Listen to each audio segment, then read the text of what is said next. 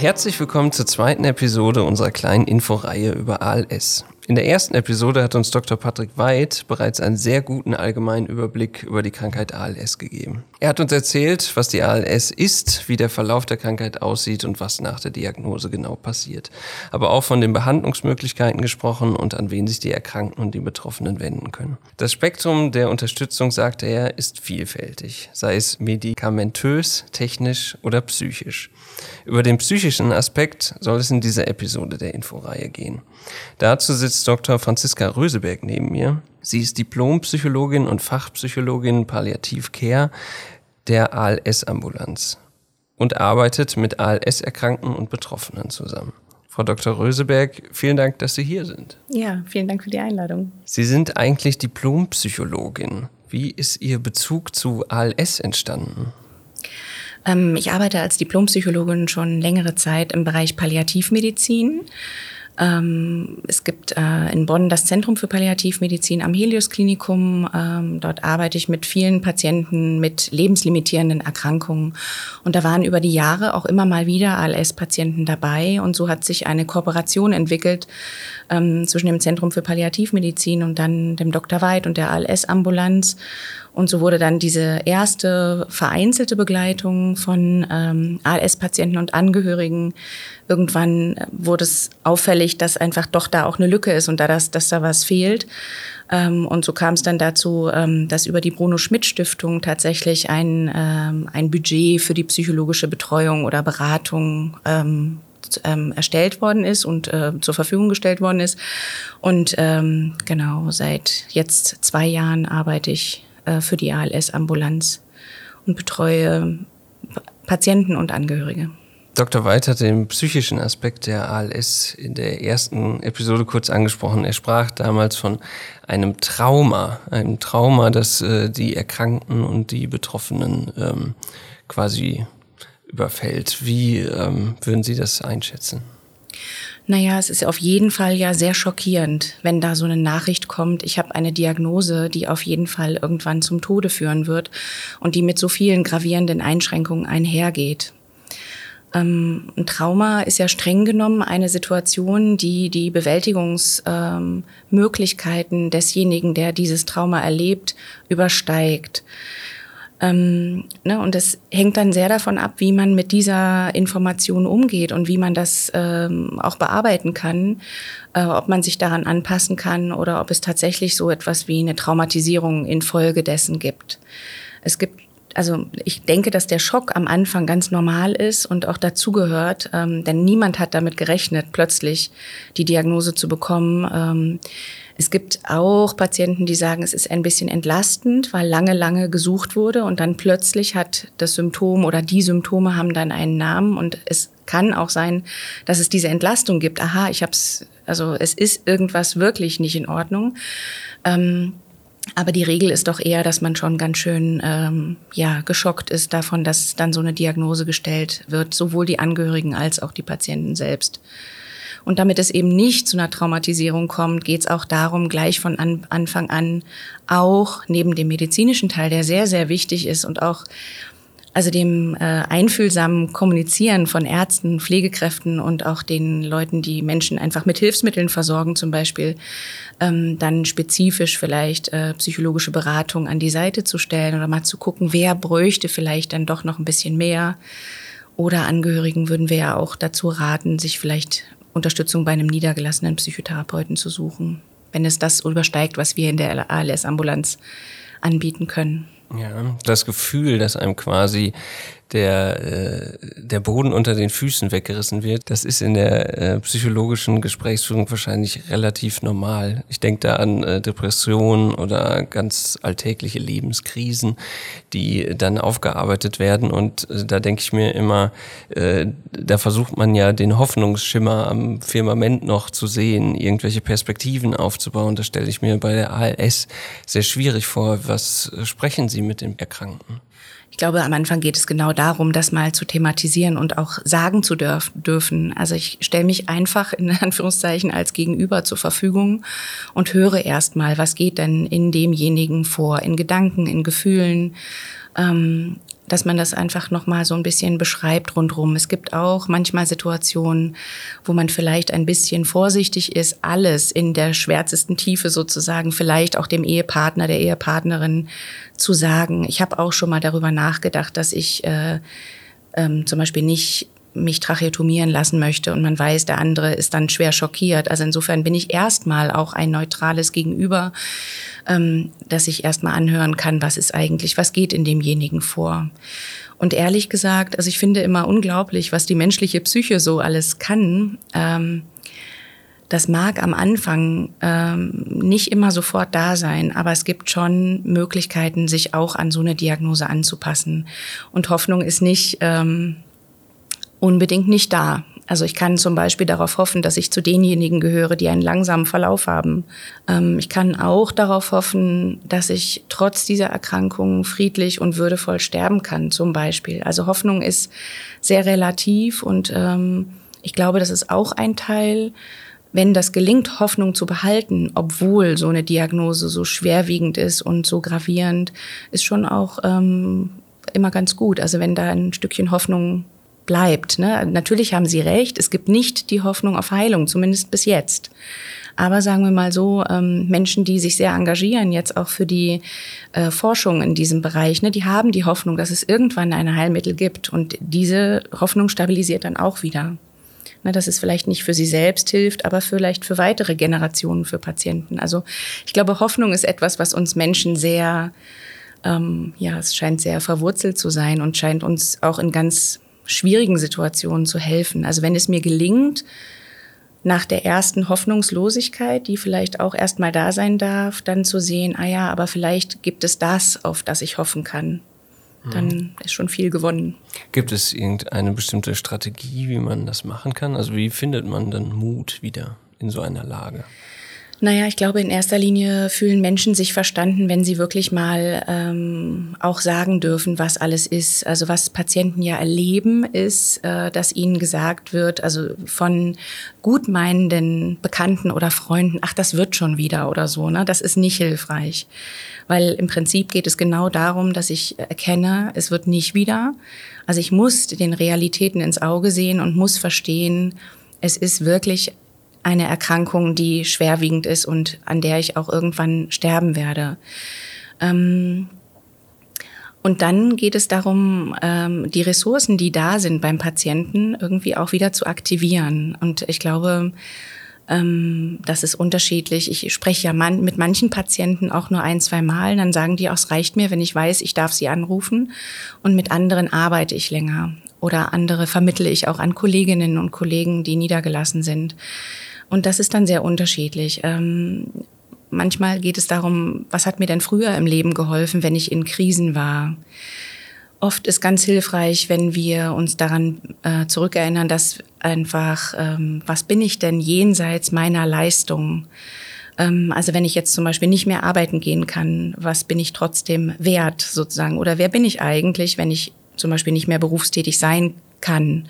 Oder andere Patienten, die sagen, Gott sei Dank kann ich noch ein bisschen arbeiten. Und das ist mir ganz wichtig, sagte neulich auch eine Patientin auf dem ALS-Infotag, äh, die sagte, irgendwie ist es gut, dass ich noch ein bisschen arbeiten kann. Ähm, also etwas Stabilisierendes zu finden, obwohl es so schwerwiegend ist. Und natürlich geht es auch darum, mit der Krankheit Schritt zu halten und äh, immer entsprechend Unterstützung und ähm, vielleicht auch Hilfsmittel zu bekommen, damit ich ähm, nicht in so belastende Krisen gerate, die dann also Patienten stürzen. Ne? Und dann ist irgendwann klar, okay, es geht nicht mehr ohne Rollstuhl. Ne? Und wenn ich jetzt fünf, sechs Mal gestürzt bin, dann werde ich das äh, sagen, ja Mensch, nee, jetzt ist es Zeit für den Rollstuhl.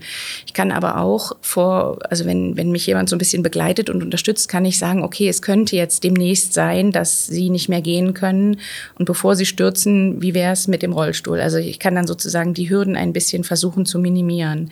Also es ist immer die Frage, wie komme ich ins Gestalten, obwohl diese Einschränkungen da sind. Sie sprechen ja sowohl mit den Angehörigen als auch den Erkrankten oder sprechen Sie dann zusammen? Es ist sehr unterschiedlich. Ich mache das immer so, ähm, dass ich das anbiete. Ähm, Es gibt oft erste gemeinsame Gespräche und daraus entwickeln sich dann manchmal auch getrennte Gespräche, ne, weil die Themen einfach verschieden sind. Eine Ehefrau sagte mir mal, ich weiß, dass es für mich ein Danach geben wird, aber für meinen Mann eben nicht. Ne, und sie hat sich auch geschämt, überhaupt daran zu denken, äh, dass es ein Danach geben wird. Und gleichzeitig ist es ja wichtig, es stabilisiert sie ja auch darüber nachzudenken, okay, die Kraft muss jetzt eine Weile reichen, wie lange wissen wir nicht, aber ich darf dann auch daran denken, dass es ein Leben danach geben wird. Ne, das ist nicht so ganz einfach, ähm, weil das natürlich bedeutet, ähm, dass man den Tod des anderen vorwegnimmt. Und wenn man jemanden sehr liebt, dann wünscht man ihm natürlich nicht den Tod. So ist es nicht gemeint. Aber ähm, es darf vielleicht auch eine Rolle spielen, wenn ich sehr jung bin, zu sagen, ah ja, vielleicht werde ich aber trotzdem irgendwann noch mal einen anderen Partner haben oder ich möchte nicht allein leben, ich kann mir das gar nicht vorstellen oder ich habe besondere Angst davor, wenn ich alles alleine machen muss.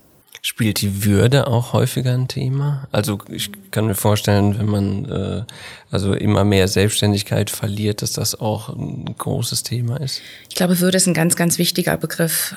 Es gibt ja im Grundgesetz, äh, die Würde des Menschen ist unantastbar. Und ne, wenn wir uns jetzt vorstellen, dass wir auf bei allem, was wir tun, auf Hilfe angewiesen sein werden, sein würden mit der ALS-Erkrankung oder die Patienten sind es dann, dann ist es natürlich nicht so leicht zu sagen, ähm, ich, das ist jetzt alles sehr würdevoll, weil ich muss plötzlich Dinge andere machen lassen, die ich sonst im Privaten getan habe.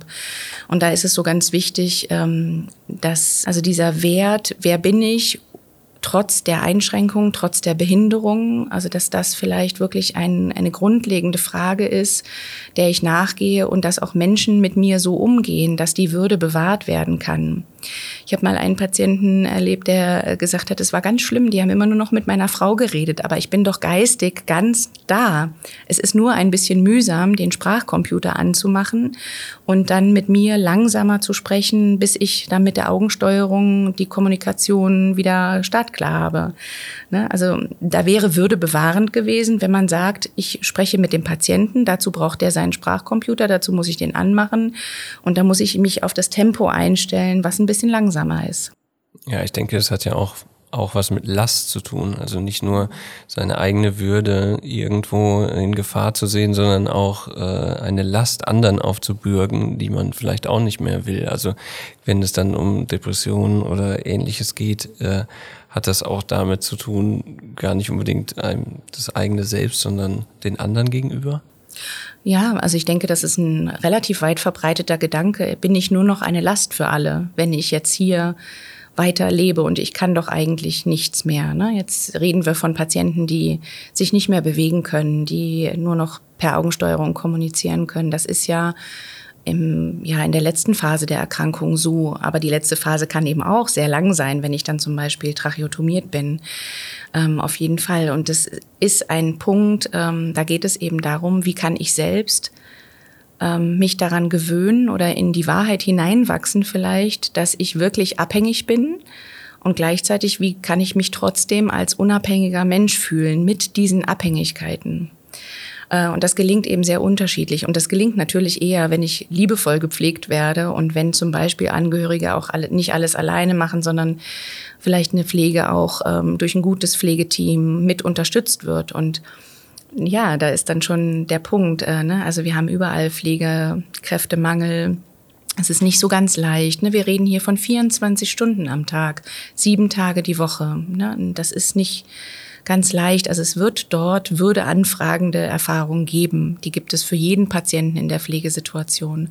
Und dann unterscheiden sich natürlich Menschen auch, wie, ja, weiß ich nicht, ähm, also ich will das Wort stark nicht benutzen, aber im Prinzip besagt es das. Also wie stark bin ich und wie sehr kann ich diese Schwäche zulassen, dass ich da abhängig bin, weil es nicht anders geht. Es ist die Krankheit, die mir zumutet, Hilfe anzunehmen, annehmen zu müssen und trotzdem zu sagen, ich bin, also nicht daran zu verzweifeln und zu sagen, ich bin nichts mehr wert. Ne? Und das ist, ähm, ja, das ist die große Herausforderung. Wie kann man das unterstützen und wie gelingt das Patienten unterschiedlich gut? Ne? Also es gibt Patienten, die ähm, ja mit langsameren Verläufen, da geht es darum, ne, darf ich mir erlauben, dass ich die Zeit, die ich jetzt mit dieser Erkrankung habe, vielleicht auch nicht mehr unbedingt berufstätig verbringe, aber darf ich trotzdem noch immer zum Tennisverein gehen, selbst wenn ich nicht mehr mitspielen kann. Oder gucke ich mir irgendwas an, gehe ich zum Konzert. Ne? Und dann gibt es natürlich auch die Patienten, die sehr eingeschränkt sind. Ähm, und auch da gibt es ähm, Menschen, die es gut schaffen, äh, zu sagen, wir fahren auch trotz ALS in den Urlaub, äh, wir gehen auch auf Konzerte. Ähm, oder ich muss auch nicht immer unbedingt äh, betreut bleiben, sondern äh, dann ist jemand anders bei mir und meine Ehefrau kann mal sich mit Freunden treffen oder so. Ne? Also es gibt Menschen, die führen trotz dieser Erkrankung ein verhältnismäßig gutes Leben. Und genau darum geht es, also um Teilhabe. Wie kann ich teilhaben am Leben, obwohl ich diese Erkrankung habe? Wann beginnt äh, diese Gesprächsphase in der ALS-Ambulanz? Im Prinzip eigentlich mit der Diagnosestellung. Also dann wird das auch angesprochen, äh, ob da Bedarf ist. Und wie gesagt, manchen reicht die Information, dass sie sich melden könnten, wenn sie es möchten. Und es gibt auch Patienten, die sagen, ich möchte mich nicht mehr als ohnehin schon damit beschäftigen und ich will da nicht drüber reden. Und dann gibt es die anderen, die sehr dankbar für so ein Angebot sind, äh, weil man ja auch weiß, im niedergelassenen Bereich ist die Hürde, Psychotherapie zu bekommen, relativ hoch und es dauert relativ lang. Das ist ja in so einer Krisensituation nicht zumutbar. Insofern ist es dann gut, wenn innerhalb von wenigen Wochen dann zumindest mal ein erster Kontakt stattfindet. Ich habe mit Patienten auch manchmal per Zoom äh, Gespräche oder eben über digitale Medien, ähm, ne, weil dann einfach Menschen nicht nochmal hierher kommen müssen. Ähm, also wir sind da, versuchen da sehr flexibel zu sein. Manche sagen, ich will auf jeden Fall kommen, damit wir uns einfach auch sehen. Ähm, es gab auch Patienten, die sind am Anfang gekommen und können das jetzt nicht mehr. Ne, also im Prinzip ist äh, eine ziemlich große Lücke, ähm, die Angebote, die Unterstützungsangebote auch zu den Patienten zu bringen. Entweder über digitale Wege und streng genommen, ehrlich gesagt, auch mit Hausbesuchen. Ne? Also SAPV, spezialisierte ambulante Palliativversorgung, geht ja auch zu den Patienten hin. Und eigentlich äh, sehr eingeschränkte Patienten wäre es eigentlich auch sinnvoll, wenn auch Psychotherapeuten, Psychologen Hausbesuche machen können. Das tun sie auch, aber wenn die eben auch abrechenbar wären. Ja, Sie haben jetzt gerade am Anfang schon gesagt, dass äh, auch im Prinzip Ihre Stelle, Ihre Arbeit in der ALS-Ambulanz nur deswegen möglich ist, weil Bruno Schmidt mit der äh, Initiative das quasi selbst ermöglicht hat. Ähm, was können Sie denn anderen Erkrankten raten oder Betroffenen? Wo finden die normalerweise Hilfe oder was mhm. könnten die tun? Also auf jeden Fall ist es gut, sich mit anderen Betroffenen auszutauschen. Ne? Also so, ähm, wir würden sagen Empowerment, also zu sagen, wie machen es andere? Ich muss nicht jedes Problem alleine lösen, sondern kann mir von anderen einen Rat einholen und sagen, ach, das ist ja interessant, ah, so machen die das. Und das ist auch möglich. Also das wären ja alles Dinge, die ich erleben kann, wenn ich äh, mit anderen Betroffenen spreche. Ähm, sicherlich ich glaube, also ne, es gibt jetzt vielleicht nicht ganz so viele Psychotherapeuten, die äh, explizite Erfahrung mit der ALS haben. Aber ehrlich gesagt glaube ich, wenn ich erkläre, was ALS ist und was für Herausforderungen da sind, dann werden auch niedergelassene Psychotherapeuten sich so reinarbeiten in die Themen. Denn letztendlich sind es die Themen äh, mit einer lebensbedrohlichen Erkrankung die auch ähm, im ganz normalen niedergelassenen Bereich eigentlich gut betreut und begleitet werden können. Gerade für Angehörige, denke ich, ist es ganz wichtig. Ne, Im Prinzip ist es geht es darum, dass man Unterstützung bekommt. Also es wäre zu raten, sich an ähm, entweder Palliativteams zu wenden oder auch an Psychotherapeuten und eben auch zu erklären, dass man jetzt nicht so ewig lange warten kann. Ähm, ja, ne, also im Bereich der Krebserkrankung gibt es ja die Krebsberatungsstellen. Sowas wäre auch gut, wenn es dann solche Beratungsstellen gäbe, wo man schneller auch mal psychologische Beratung bekommen könnte. Das ist jetzt in der ALS-Ambulanz so. Und wenn ähm, jemand hier nicht wohnt, zum Beispiel, versuche ich dann auch äh, in anderen Bereichen Adressen von Psychotherapeuten rauszusuchen. Und das ist auch schon in einigen Fällen gelungen, dann Leute wirklich psychotherapeutisch anzubinden. Und dann habe ich die Zeit bis zum Beginn der Therapie dort vor Ort auch überbrückt mit Kontakten, die dann eben nicht ganz so regelmäßig sein können. Ne? Psychotherapie wäre einmal in der Woche. Das ist aber vielleicht auch nicht immer unbedingt notwendig. Also ich kann durchaus in diesem Bereich vielleicht auch mal zwei, drei Wochen vergehen lassen bis zum nächsten Gespräch, weil der Alltag auch anstrengend ist. Und die Leute viele Termine haben, meistens Physiotherapie, Ergotherapie, Logopädie. Dann ist ja die Woche schon ganz schön voll. Ja. Ja, und beim normalen Psychotherapeuten sind die Wartelisten ja auch ja, lang. Genau, das ist im Moment besonders schwierig, aber äh, trotzdem nicht entmutigen lassen. Ich würde es immer weiter versuchen. Und äh, es kann so gut sein, auch als Angehöriger einen Raum für sich zu haben und zu sagen, ich brauche hier einfach in der nächsten Zeit Unterstützung und Begleitung. Und es muss und darf auch mal um mich gehen, wie ich mich fühle. Weil wenn es den Angehörigen, wenn die stabil sind und stabiler oder so stabil wie möglich vielleicht, dann äh, kommt es auch dem Patienten zugute. Ja. Sie waren äh, vor kurzem hier bei uns am DZNE bei dem ALS-Informationstag. Da haben Sie erzählt, dass es beispielsweise verschiedene Ich-Zustände gäbe. Ist das was, was Sie vielleicht anderen mitgeben, so ein Bild? Mhm. Also das ähm, gibt so ähm, sehr gute Modelle aus der Palliativpsychologie. Ähm, also die Herausforderung von Schwerstkranken ist, ähm, gleichzeitig verschiedene Ich-Zustände zu erleben und zwar im Hier und Jetzt zu sein. Und gerade geht es mir so weit gut und gleichzeitig weiß ich aber, dass ich irgendwann sterben werde. Und ehrlich gesagt, wenn wir jetzt hier so gesund sitzen, ähm, dann wissen wir das auch, aber wir haben das nicht so äh, in unserem Bewusstsein immer die ganze Zeit. Mit der Diagnose ist es dann viel präsenter und äh, diese verschiedenen Ich-Zustände, die sind einfach gleichzeitig da und dieses zu spüren ist sehr, sehr anstrengend. Und ähm, dieses Konzept nennt sich äh, doppelte Bewusstheit ähm, von Rodin und Zimmermann, äh, kanadische ähm, Psychiater, die das entwickelt haben, um zu beschreiben, was sind die Herausforderungen von Schwerstkranken. Und ich fand es sehr eindrücklich, ähm, weil das kann gleichzeitig da sein. Ich kann sagen, ich möchte nicht mehr, ich will sterben. Gleichzeitig habe ich aber Angst vorm Sterben. Und gleichzeitig möchte ich aber mit denen, die ich liebe, zusammen sein. Also, dass wir uns nicht wundern, das kann alles gleichzeitig da sein. Und es hängt dann davon ab, wie derjenige das gut balancieren kann und auch flexibel so hin und her gehen kann zwischen diesen Zuständen. Ähm, und das gilt es zum Beispiel in der Begleitung, in der psychologischen Begleitung auch zu unterstützen. Ne, das ist gleichzeitig da. Mal ist das eine mehr bewusst, mal das andere. Vielleicht ist auch alles gleichzeitig äh, bewusst, aber das löst eine große Spannung aus. Ne, und dabei ins Gestalten zu kommen und zu sagen, ich versuche mich auf das Hier und Jetzt zu konzentrieren und ab und zu gucke ich mal nach vorne und überlege mir, mache ich eine Patientenverfügung, äh, will ich bestimmte Dinge unbedingt, dass die gemacht werden oder schließe ich auch bestimmte medizinische Maßnahmen aus, die dann eine Krankheit deutlich verkürzen? Nehme ich das in Kauf? Oder kann ich mir vorstellen, ich passe mich auch an eine Beatmungssituation an? Und da gibt es kein richtig oder falsch, sondern immer nur passend zu dem Patienten und zu der Familie, in der er lebt und es ist ja durchaus nicht so ganz ungewöhnlich, dass nicht von Anfang an alle Beteiligten der gleichen Meinung sind. Also auch da könnte es ja Unterschiede geben. Und das kann man eben auch in psychologischen Gesprächen mal besprechen. Ne? Vielleicht auch dieses Gefühl, ich mache die Tracheotomie, weil meine Frau unbedingt möchte, dass ich weiter durchhalte. Ähm, oder erlaube ich mir auch mal zu denken, was wäre denn, wenn ich sie nicht machen würde, dann würde ich schneller sterben. Darf das sein? Oder andersrum, ich schließe für mich Sachen aus ähm, und der Patient möchte sie aber, ne, dass man dann guckt, wie kommt man überein.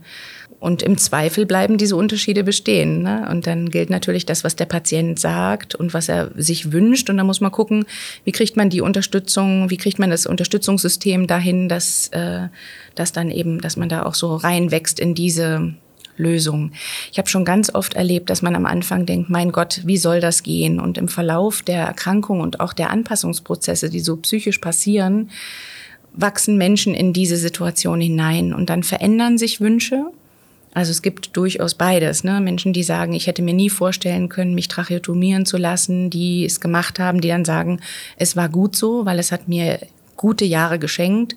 Und andere, die sagen, ich möchte es nicht und dann kann man natürlich auch eine Beatmung beenden und trotzdem friedlich sterben. Also all diese Prozesse sind ja ähm, sehr individuell und ähm, hängen eben auch sehr davon ab, wie es dem Patienten und auch dem Umfeld gelingt, Lebensqualität in diesen Situationen zu kreieren, würde ich fast sagen, weil die ist ja nicht automatisch da.